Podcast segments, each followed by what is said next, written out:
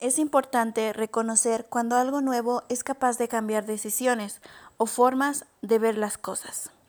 Principios del conectivismo. 1. El aprendizaje y el conocimiento dependen de la diversidad de opiniones. 2. El aprendizaje es el proceso de conectar nodos o fuentes de información especializados. 3. El aprendizaje puede residir en dispositivos no humanos. 4. La capacidad de saber más es más crítica que aquello que se sabe en un momento dado. 5. La alimentación y mantenimiento de las conexiones es necesario para facilitar el aprendizaje continuo. 6. Las habilidades de ver conexiones entre áreas, ideas y conceptos es una habilidad clave. 7.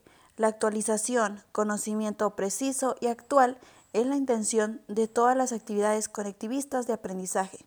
8. La toma de decisiones es en sí misma un proceso de aprendizaje, el acto de escoger qué aprender y el significado de la información que se recibe.